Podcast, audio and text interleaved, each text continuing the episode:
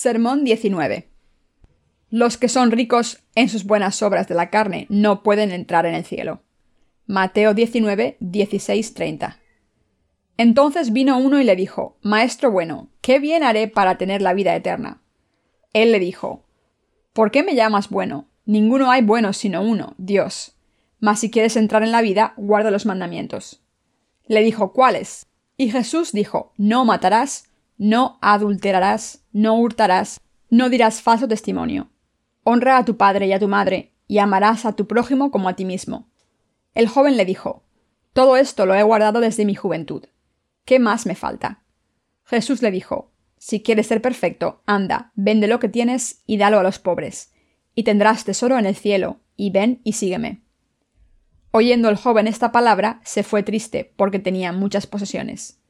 Entonces Jesús dijo a sus discípulos, De cierto os digo que difícilmente entrará un rico en el reino de los cielos.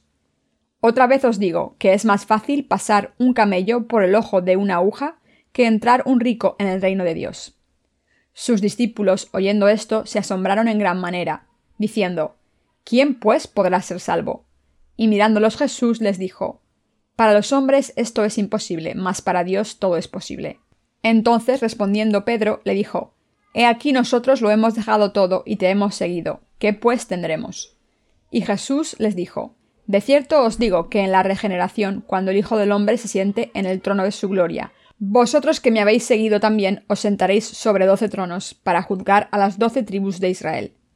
Y cualquiera que haya dejado casas, o hermanos, o hermanas, o padre, o madre, o mujer, o hijos, o tierras, por mi nombre, recibirá cien veces más y heredará la vida eterna. Pero muchos primeros serán postreros, y postreros primeros.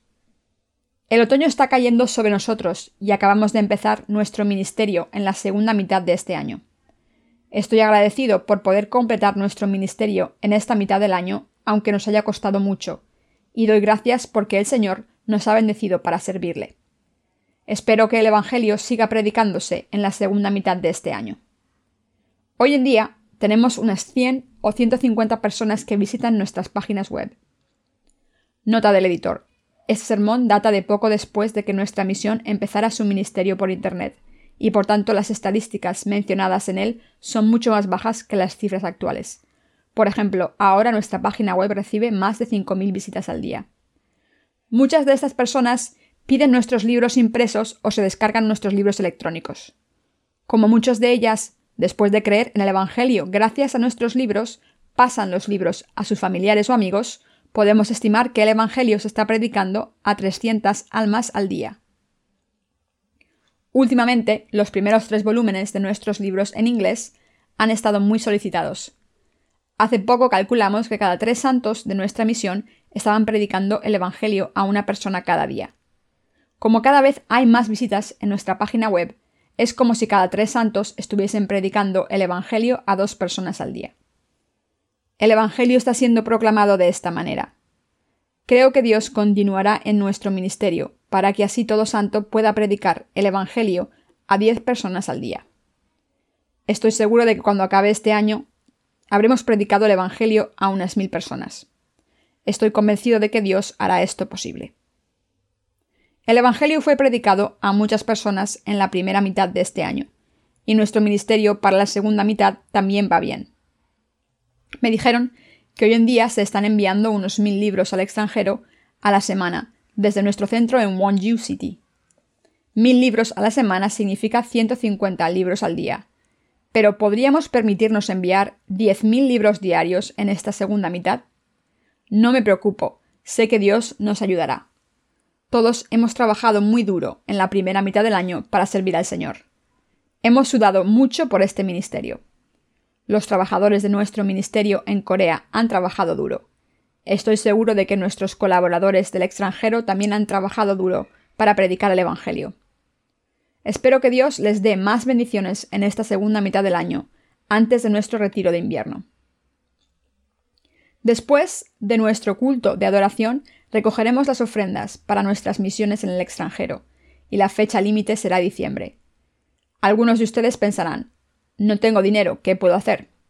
Pero si su corazón lo desea, podrán encontrar la manera de contribuir y si quieren participar en la obra de la Iglesia, Dios les dará lo necesario. Pero si no tienen esta mentalidad y se dicen, no puedo hacer ninguna contribución, me gustaría, pero no puedo, entonces su fe morirá. Además, aunque el Evangelio se predique ahora, no tendrá nada que ver con ustedes. Esto impedirá que reciban las bendiciones de Dios, y aunque las circunstancias no les sean favorables, solo tienen que ofrecer su corazón y su fe al Señor. Si no pueden servirle directamente con sus posesiones materiales, pueden ayudar a la Iglesia indirectamente. Todos deberíamos participar juntos en la predicación del Evangelio. Los que no pueden ofrecer ninguna contribución por ahora pueden ayudar al ministerio con sus oraciones y pueden tomar parte en la obra de la Iglesia, aunque sea en una pequeña medida. ¿Se alegran de que llegue el otoño? Empieza a refrescar. No tenemos que utilizar el aire acondicionado ni ventiladores. El tiempo es perfecto, con la brisa suave y el sonido de los grillos. Es el tiempo adecuado para echarse una siesta o leer la Biblia. Este verano ha sido muy duro para nosotros. Ha sido una estación muy dura.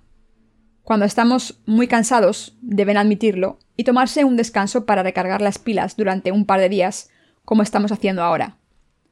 Pero si fingen no estar cansados, seguirán acumulando fatiga. Entonces morirán de cansancio antes de que el Señor venga si por lo menos le demuestran su debilidad a Dios diciendo Señor, estoy muy cansado, su corazón y su fe serán renovados. Recientemente este edificio que ahora estábamos alquilando se vendió a otra persona. Pero el nuevo dueño no se va a mudar, así que no debemos preocuparnos. Aunque nos dijeran que nos fuésemos, podemos encontrar otro sitio. Aunque está bien vivir en el mismo sitio durante mucho tiempo, también está bien cambiar para enfrentarse a nuevas situaciones. Estamos dispuestos a trabajar siempre en cualquier situación. Hemos sacado buen partido de este edificio hasta ahora, pero como se le ha vendido a un agente inmobiliario, ahora tenemos que negociar el alquiler con él. Les pido que oren por esto para que podamos conseguir un contrato de alquiler a un buen precio. Aunque hemos conseguido bastantes cosas en la primera mitad del año, espero difundir el Evangelio aún más en esta mitad. Me gustaría viajar con los alumnos de la Mission School y predicar el Evangelio con ellos. Y también me gustaría visitar a todas las iglesias que tenemos en Corea para predicar. Si es posible, de ahora en adelante me gustaría concentrarme en mi esfuerzo por difundir nuestros libros, más que escribirlos. Hemos publicado muchos libros este año. Hemos trabajado muy duro para poner los cimientos del Evangelio. Hemos publicado una serie de volúmenes sobre el Evangelio del agua y el Espíritu, y ahora estamos haciendo un trabajo de última hora sobre el credo de los apóstoles, para publicarlo. Siento que si seguimos trabajando como antes, podemos predicar el Evangelio por todo el mundo. Así que estoy convencido de que ahora podremos predicarlo con más fuerzas. ¿Están seguros de esto? Ahora estamos predicando el Evangelio a muchos lugares del mundo a través de Internet. Nuestras hermanas han enviado muchos correos electrónicos para presentar nuestra página web y algunas de ellas pensarán Hemos trabajado tan duro y hemos enviado muchos correos, así que no quedan ya más sitios donde enviarlos. Pero no deben preocuparse. Ayer el reverendo Shin me llamó y me dijo que según un colaborador de Portugal hay muchos sitios cristianos allí. ¿Pensaban por casualidad que deben hacer si no quedan sitios donde enviar correos? No piensen que ahora no tienen nada que hacer. No se preocupen, les voy a dar una obra maravillosa. Recientemente, algunos japoneses han leído nuestros libros y han recibido la remisión de los pecados. Cuando las noticias del Evangelio se difunden a esta gente, aún más gente puede recibir la remisión de los pecados. Aunque hay muchas almas de todo el mundo que han recibido la remisión de los pecados, no sabemos cuántas son, porque no todo el mundo se pone en contacto con nosotros. Aun estando aquí reunidos, la obra del Evangelio sigue llevándose a cabo y la gente sigue recibiendo la remisión de los pecados. Un pastor en África nos ha dicho que cree en el Evangelio del agua y el Espíritu y que lo está predicando a su congregación. También hemos recibido noticias de un pastor canadiense que está utilizando nuestros libros como libros de texto para los estudios bíblicos de su congregación. Pero esto es solo la punta del iceberg. El Evangelio está predicándose por todo el mundo con más fuerza, aunque no sabemos en qué medida. La obra maravillosa de Dios está en todas partes. Estoy convencido de que el Evangelio está siendo predicado por millones. Hasta el día en que vuelva el Señor, el Evangelio seguirá predicándose con gran vigor. El Evangelio será difundido sin cesar hasta que el mundo entero lo haya escuchado ya hasta que los que lo quieran creer, crean, mientras que los que no quieran creer, no crean. Estoy seguro de que Dios hará que esto suceda. Ustedes creen en esto, ¿verdad? Mientras pasa el tiempo, la proclamación del Evangelio se acelera. Hace poco nos alegramos al ver que el número de visitas de nuestra página web había ascendido más de 100 diarias, pero ahora tenemos más de 200 personas al día que piden nuestros libros. Al principio solo enviábamos unos pocos libros al día, pero pronto empezamos a enviar 30 libros y después 50, y todos aplaudimos con gozo cuando llegamos a 100 libros al día. Después de un tiempo parecía que no estábamos muy motivados y nos conformamos con 100 libros al día. Pero estoy seguro de que una vez más aplaudiremos con gozo cuando lleguemos a 500 libros. Asimismo, aplaudiremos cuando lleguemos a 1000 libros y 5000 al día. Quizás sea porque sus corazones están conformes que no aumentamos el número de libros. No hay nada mejor que poder hacer la obra del Señor sin dejar que interfieran los asuntos del mundo. Y ahora estamos predicando este Evangelio con toda dedicación. Nosotros disfrutaremos al predicar el Evangelio y Dios también. El título de nuestras reuniones de resurgimiento espiritual para esta segunda mitad del año es Exposiciones sobre el libro del Apocalipsis. Como dice el título, el tema principal es la cuestión de cómo cambiará este mundo en el futuro. Oro a Dios para que envíe a muchas almas a estas reuniones la semana que viene, y estoy seguro de que lo hará.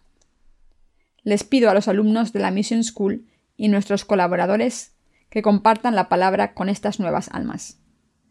Es muy importante compartir la palabra individualmente con estas almas. Espero y oro que muchas almas vengan a nuestra reunión, tantas que nos quedemos sin espacio. Como dice la Biblia, la fe es la sustancia de las cosas que se esperan y por eso debemos soñar. Debemos orar y confiar que Dios hará que este sueño se cumpla. ¿No creen que Dios nos contestará? Dios nos dará bendiciones a las iglesias. Hoy hemos leído Mateo 19, 16, 30. En los versículos 16 al 17 está escrito: Maestro bueno, ¿qué bien haré para tener la vida eterna? Él le dijo: ¿Por qué me llamas bueno? Ninguno hay bueno sino uno, Dios. Este hombre pensaba que la vida eterna se podía recibir si se hacían cosas buenas.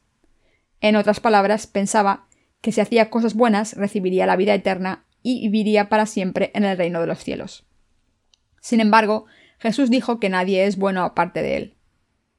En realidad, hacer buenas obras aquí es creer en el Evangelio del agua y el Espíritu, a través del cual Dios nos ha salvado, así como aceptar la remisión de los pecados.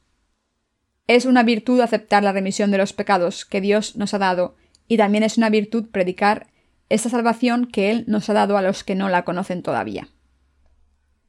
¿Qué debemos hacer para recibir la vida eterna? El hombre que se muestra en el pasaje de las Escrituras no estaba hablando desde la perspectiva de la fe, sino desde sus propias buenas obras de la carne, de las virtudes de la humanidad. Por eso Jesús le dijo ¿Por qué me llamas bueno? Nadie es bueno aparte de Dios. Este pasaje significa que no se entra al cielo con las buenas obras. También significa que hacer buenas obras no borra los pecados.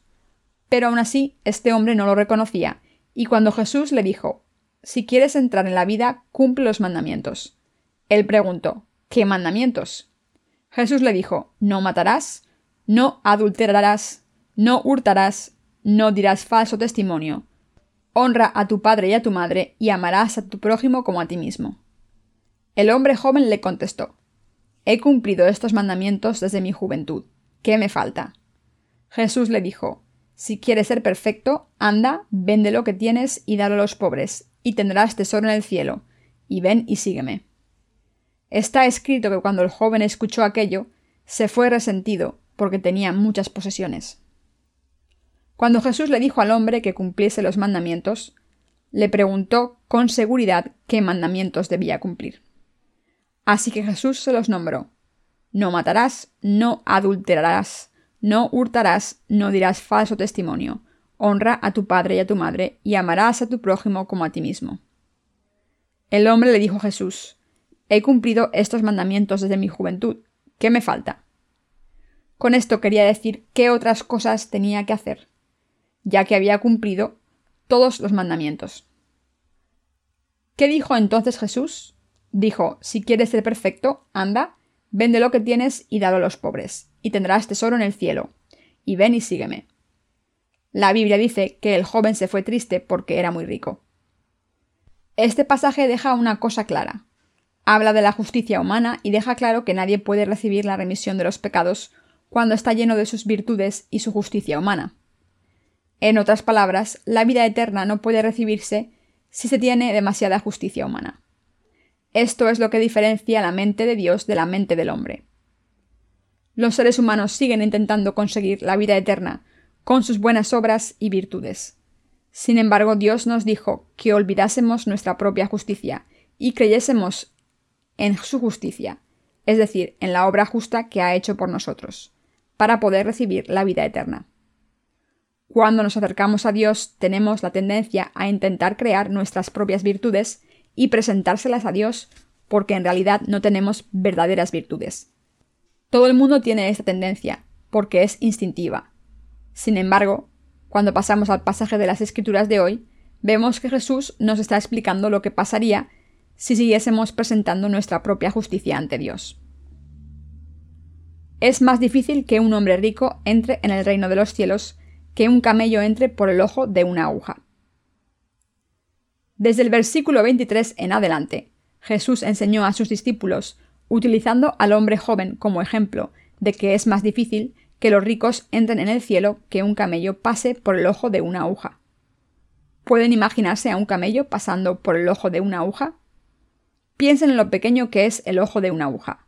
Es completamente imposible que un camello pase por un agujero tan pequeño pero aún así es mucho más difícil que un hombre rico entre en el reino de los cielos.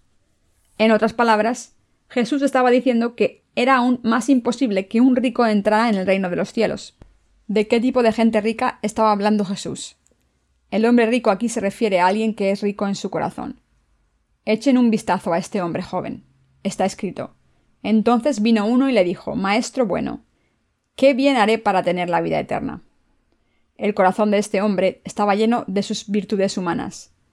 Había hecho muchas buenas obras, tenía muchos méritos, cumplía toda la ley y obedecía todos los diez mandamientos, y se preguntaba qué más podía hacer por su cuenta, convencido de que casi era perfecto y que podría hacer lo que fuera. Por eso era rico en su corazón. En otras palabras, era un hombre rico porque su corazón estaba lleno de sus propias virtudes. El tener muchas virtudes es ser rico en el corazón. Jesús, sin embargo, dijo que era más difícil para un rico entrar en el reino de los cielos que un camello entrase por el ojo de una aguja. Pasemos a los versículos 23 al 24. De cierto os digo que difícilmente entrará un rico en el reino de los cielos. Otra vez os digo que es más fácil pasar un camello por el ojo de una aguja que entrar un rico en el reino de Dios. Jesús hizo esta comparación para ilustrar que era más fácil que un camello entrase por el ojo de una aguja que un hombre rico entrase en el reino de los cielos. Todos saben lo que es un camello, ¿no? ¿Y una aguja? Hoy en día casi nadie utiliza una aguja, así que pocos sabrán lo que es. El ojo de una aguja es tan pequeño que una señora anciana tiene que pedirle a su nieto que se la enhebre. Si un dedo no puede pasar por el ojo de una aguja, menos un camello, que es un animal mucho más grande que una persona. Incluso la puerta más grande en su casa no puede dejar pasar un camello nunca podrán entrar en el reino de los cielos con sus virtudes humanas. Es más difícil que una persona con virtudes humanas entre en el cielo que un camello pase por el agujero de una aguja.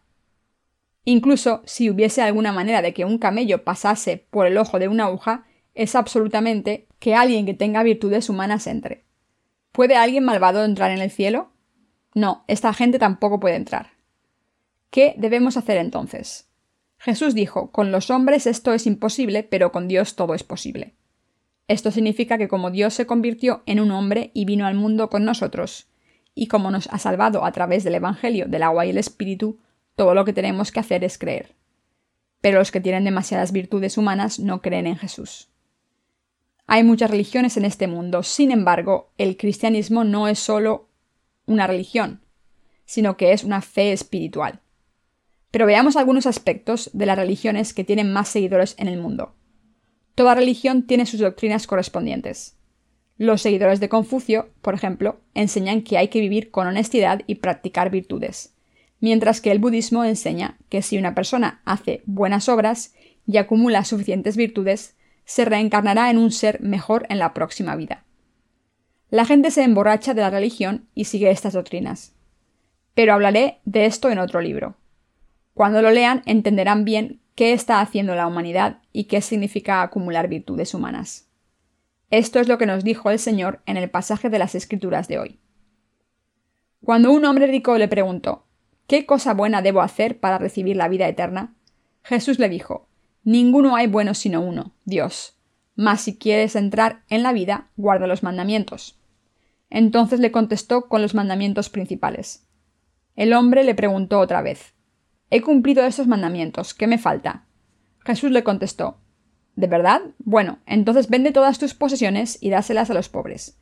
Entonces podrás entrar en la vida. Vender las posesiones significa abandonar todas las virtudes humanas. ¿Tiene la humanidad alguna virtud humana?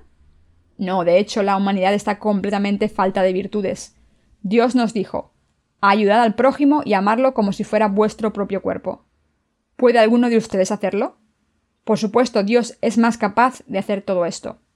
Después de todo, Jesucristo, Dios y Creador, abandonó su trono de gloria en el cielo y vino al mundo encarnado en un hombre para salvarnos. Asimismo aceptó todos los pecados de la humanidad sobre su cuerpo a través de su bautismo, fue a la cruz pagó la condena de los pecados que teníamos que pagar, fue crucificado para derramar su sangre, murió en nuestro lugar, se levantó de entre los muertos y nos salvó. Esto es algo que solo Dios puede hacer. ¿Tiene la humanidad alguna virtud? No. Aunque Dios dijo, Amad a vuestro prójimo como a vosotros mismos, la gente se odia, se apuñala por la espalda y se hace daño. El confucianismo enseña a sus seguidores a que deben amarse los unos a los otros, y el budismo y el islam también enseñan lo mismo, pero por mucho que lo enseñen, la humanidad sigue siendo incapaz de cumplir los mandamientos del amor. Aunque la gente piensa que tiene virtudes a su manera, nadie las tiene. Les voy a poner un ejemplo. Digamos que en una casa llena de gente hambrienta, sin comida, aparece una barra de pan. Imaginen que todas estas personas son amigos y que están sentadas alrededor de una barra de pan y la están mirando todo lo que tienen es esa barra de pan que no es suficiente para alimentar a una sola persona. ¿Creen que alguno de ellos se ofrecería a morir de hambre y les ofrecería a los demás la barra? El que los seres humanos sean virtuosos o no se revela cuando ocurre alguna emergencia o se enfrenta a alguna situación extrema. Aunque la gente piense que es capaz de hacer buenas obras, ¿es buena la humanidad? No, la humanidad no es buena. Por eso Jesús dijo que nadie es bueno aparte de uno, Dios mismo. Solo Dios es bueno, y la humanidad no tiene virtudes. Imaginen que están en la misma situación y no tienen más que una barra de pan. ¿La compartirían a partes iguales? Aunque compartiesen el pan, ¿no se pelearían por quién comería más? ¿Odian a los demás que pueden comer más y que ustedes morirían antes? ¿Cuál de estas opciones sería la suya? No tengan en cuenta lo que los otros harían. ¿Qué harían ustedes si estuviesen en esta situación? Si fuera alguien más, podrían ser amables y decir, seguramente él lo compartiría a partes iguales, o se lo daría a sus amigos y les daría su parte. Pero si fueran ustedes, ¿de verdad compartirían el pan a partes iguales?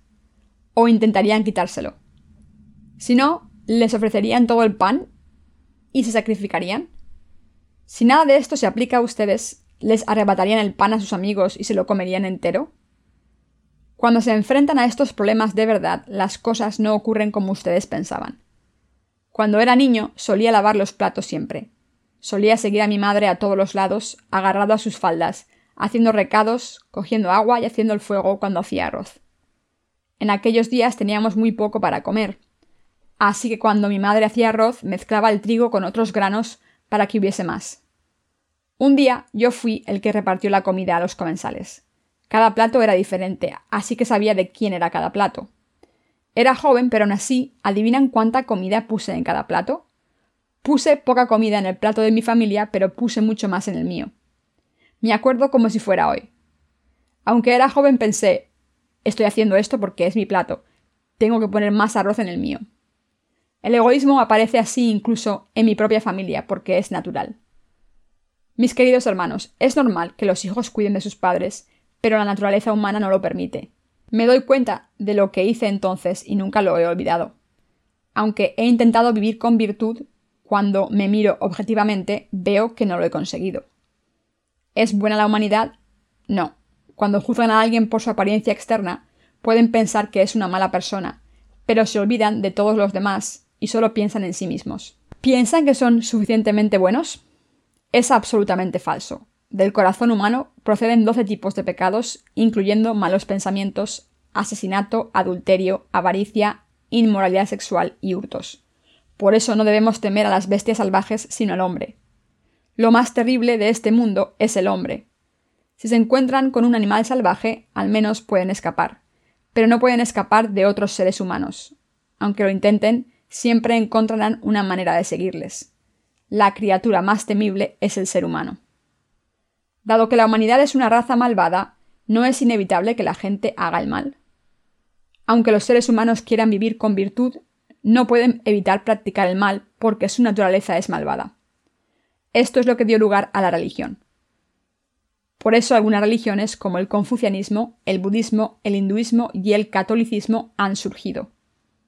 Como los seres humanos son demasiado malvados, a través de estas religiones se intenta compensar su maldad.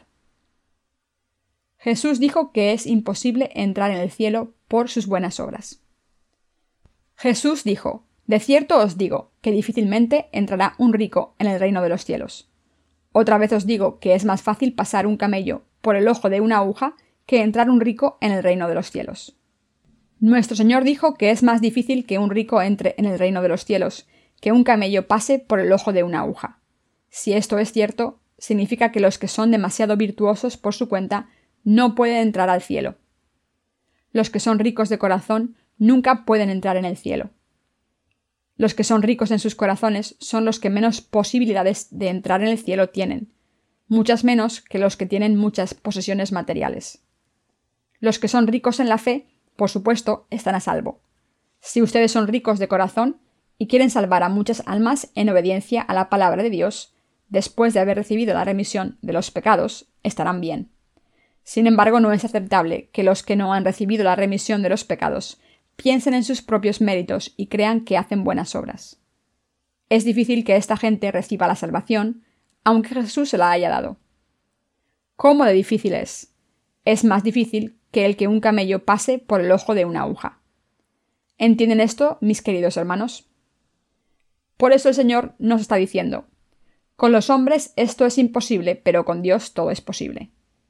En otras palabras, aunque es completamente imposible para los hombres alcanzar la salvación por su cuenta, con Dios es más que posible. ¿Cómo cumplió Dios la salvación de la humanidad? Está escrito, porque tanto amó Dios al mundo que entregó a su único Hijo, para quien crea en él no muera, sino que tenga vida eterna. Juan 3:16. Así es como Dios ha salvado a la humanidad. Dios ha borrado los pecados de la humanidad al enviar a su único Hijo al mundo, al bautizar a este Hijo y pasarle los pecados del mundo, al hacer que los llevara a la cruz y al crucificarlo hasta la muerte. Esto es porque Dios ha hecho la buena obra por nosotros. La buena obra de salvarnos a los que hemos recibido nuestra salvación al creer en esta obra. Cuando Jesús dijo, Con los hombres esto es imposible, pero con Dios todo es posible estaba diciendo que Dios nos ha salvado. Mis queridos hermanos, todos deberíamos estar agradecidos a Dios por la remisión de nuestros pecados. Deberíamos pensar en esto todos los días y grabarlo en nuestros corazones una y otra vez. ¿Somos los seres humanos buenos por naturaleza? No, como descubrimos una y otra vez, por nuestra propia experiencia no somos buenos. Incluso después de recibir la remisión de los pecados, aparte de lo que hacemos para servir a Dios y al Evangelio, todo lo demás es malvado. ¿No es cierto? Por eso precisamente Jesús dijo que debemos dejar nuestras virtudes de lado. Incluso después de recibir la remisión de los pecados, no debemos demostrar nuestra bondad humana. ¿Cuál es exactamente la virtud de la humanidad? Tratar a otros con virtud carnal.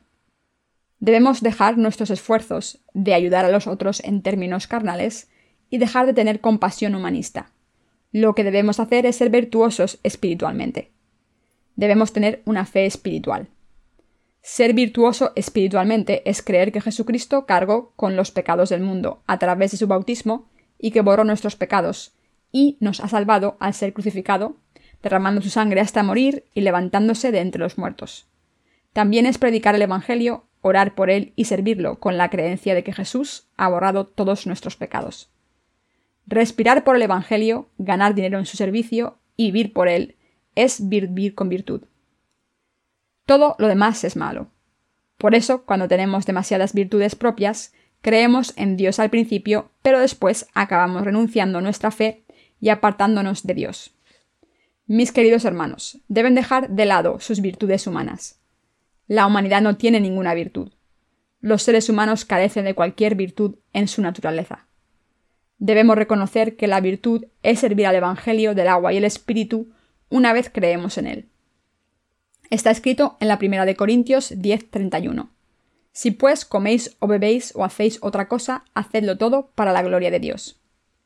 Si tomamos este pasaje como el objetivo de nuestras vidas, debemos creer que todo lo que hacemos por este Evangelio es cierto. Aunque sigo viviendo en este mundo, como ustedes, creo que es una bendición vivir completamente por el Señor y le doy gracias a menudo por vivir esta vida. ¿Cuántos deseos han intentado frenarnos si no estamos dedicados completamente a esta obra? Además, somos incapaces de llevar a cabo varias tareas al mismo tiempo. Pero ahora que nos hemos dedicado completamente a la obra del Señor, ¿cómo de agradecidos estamos? A no ser que sirvamos al Señor con toda dedicación, nos encontraremos con muchas dificultades. Estoy tan agradecido porque Dios me haya bendecido para servir al Señor con mi vida. Estoy tan contento que mi corazón no está dividido. Es también bueno para ustedes, si es posible, que vivan completamente por el Señor. Si dedican toda su vida al Señor sin pensar en otra cosa, evitarán perder el tiempo. Por supuesto, puede que estén inseguros, porque no han vivido así antes, pero cuando dedican todas sus vidas a Dios, descubren que están llenas de gozo. Después de todo, cuando viven por este objetivo, Dios les bendice. Pasemos a los versículos 27 al 30. He aquí nosotros lo hemos dejado todo, y te hemos seguido. ¿Qué pues tendremos? Y Jesús les dijo, De cierto os digo, que en la regeneración, cuando el Hijo del Hombre se siente en el trono de su gloria, vosotros que me habéis seguido también os sentaréis sobre doce tronos, para juzgar a las doce tribus de Israel. Y cualquiera que haya dejado casas, o hermanos, o hermanas, o padre, o madre, o mujer, e hijos, o tierras, por mi nombre, recibirá cien veces más y heredará la vida eterna pero muchos primeros serán postreros y postreros primeros. Los que pierden tanto por el Señor en realidad tienen mucho que ganar. En cuanto a las posesiones materiales, si las pierden por el Señor, recibirán mucho más del Señor. La vida eterna es una recompensa segura. Hemos sido salvados por fe, no por nuestras virtudes humanas, sino al creer en la justicia de Dios, en la salvación que Dios nos ha dado. Si hemos sufrido muchas pérdidas por el Señor, podremos ganar mucho más por el Señor. Esto es lo que Jesús quiso decir. Los últimos serán los primeros, y los primeros los últimos. Mateo 20, 16. ¿Quiénes serán los primeros? ¿Quiénes son los avanzados espiritualmente? Los que han dejado muchas cosas por el Señor. Quien ha dejado todo por el Señor es el primero, y quien no ha perdido nada después de conocer al Señor es el último. Los que han perdido mucho por el Señor son los espiritualmente avanzados. Cuando vemos a los últimos en la fe, en el Señor, vemos que no han perdido nada por el Señor. Su fe es así todos los días. Pero ¿y los que han sufrido muchas pérdidas por el Señor? ¿Que corren por el Evangelio y prosperan en la tierra? ¿Han visto a alguien que sirva al Evangelio y que esté hambriento? Nadie que viva por su Evangelio tendrá hambre. No son solo mis palabras, sino que Jesús también los dijo. De cierto os digo que no hay ninguno que haya dejado casa, o hermanos o hermanas, o padre o madre, o mujer, o hijos o tierras, por causa de mí y del Evangelio, que no reciba cien veces más ahora en este tiempo. Casas, hermanos, hermanas, madres, hijos y tierras con persecuciones, y en el siglo venidero la vida eterna. Marcos 10, 29-30. Ellos recibirán su recompensa. ¿Están de acuerdo conmigo? Además, es imposible que los que viven por el Señor pierdan su fe. Por eso es bueno vivir por el Señor. Antes tenía muchos conocidos, amigos de mis años de seminario y familiares, pero cuando recibí la remisión de los pecados los perdí. Mi corazón se rompía cada vez que perdía a uno, pero aún peor, ellos me perseguían. ¿Qué ocurrió después? Cuando fui a la Biblia encontré la promesa del Señor que dice De cierto os digo que no hay ninguno que haya dejado casa, o hermanos, o hermanas, o padre, o madre, o mujer, o hijos, o tierras, por causa de mí y del Evangelio, que no reciba cien veces, más ahora en este tiempo. Casas, hermanos, hermanas, madres, hijos y tierras, con persecuciones, y en el siglo venidero la vida eterna. Marcos 10, 29-30. Creo en esta palabra. Cuando perdí mi familia carnal, Dios me dio una familia espiritual enorme. De hecho, ustedes son mis hermanos, mis hermanas y mi familia. Tengo mucha familia por toda Corea y por todo el mundo. Cuando la gente del mundo alardea de sus familias, les contesto diciendo Es ridículo alardear de su familia cuando solo son unos pocos. ¿Saben lo grande que es mi familia? Tengo miles y millones de familiares. ¿Saben cuántos familiares tengo?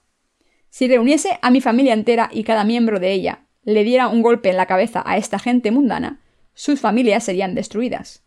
No tengo ni que discutir con ellas porque mi familia sería bastante para derrumbarlas. Mis queridos hermanos, los primeros se refieren a los que siguen al Señor. Seguir al Señor es sacrificarse y vivir por Él. La salvación significa recibir la vida nueva del Señor. Esto es lo que nos está diciendo la Biblia no es porque seamos buenos, sino porque Dios ha querido salvarnos. Por tanto, si aceptamos esta salvación por fe, al aceptar la bondad de Dios, podemos conseguir nuestra salvación. ¿Quién es bueno, nosotros o Dios? Dios es bueno. Dios es justo. Antes de que Jesús fuese bautizado, dijo, Permíteme hacer ahora, pues conviene así que cumplamos toda justicia. Aquí toda justicia se refiere a que Jesús estaba a punto de recibir los pecados del mundo a través de su bautismo. La Biblia describe a Jesús como el Cordero de Dios que quita el pecado del mundo, y esto significa que Jesús cargó con todos los pecados del mundo a través de su bautismo. Por tanto, nosotros no somos buenos, sino que Dios es bueno. ¿Creen en esto? ¿En que Dios nos ha salvado?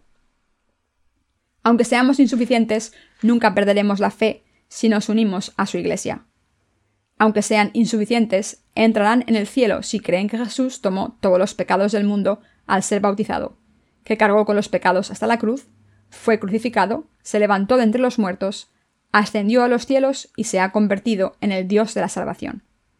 Así recibirán la vida eterna, que les permitirá entrar en el cielo y así nunca morirán, sino que disfrutarán de la gloria y el esplendor para siempre. Por eso Dios es bueno. Debemos servir al Evangelio con nuestros corazones unidos con el orden espiritual de la Iglesia.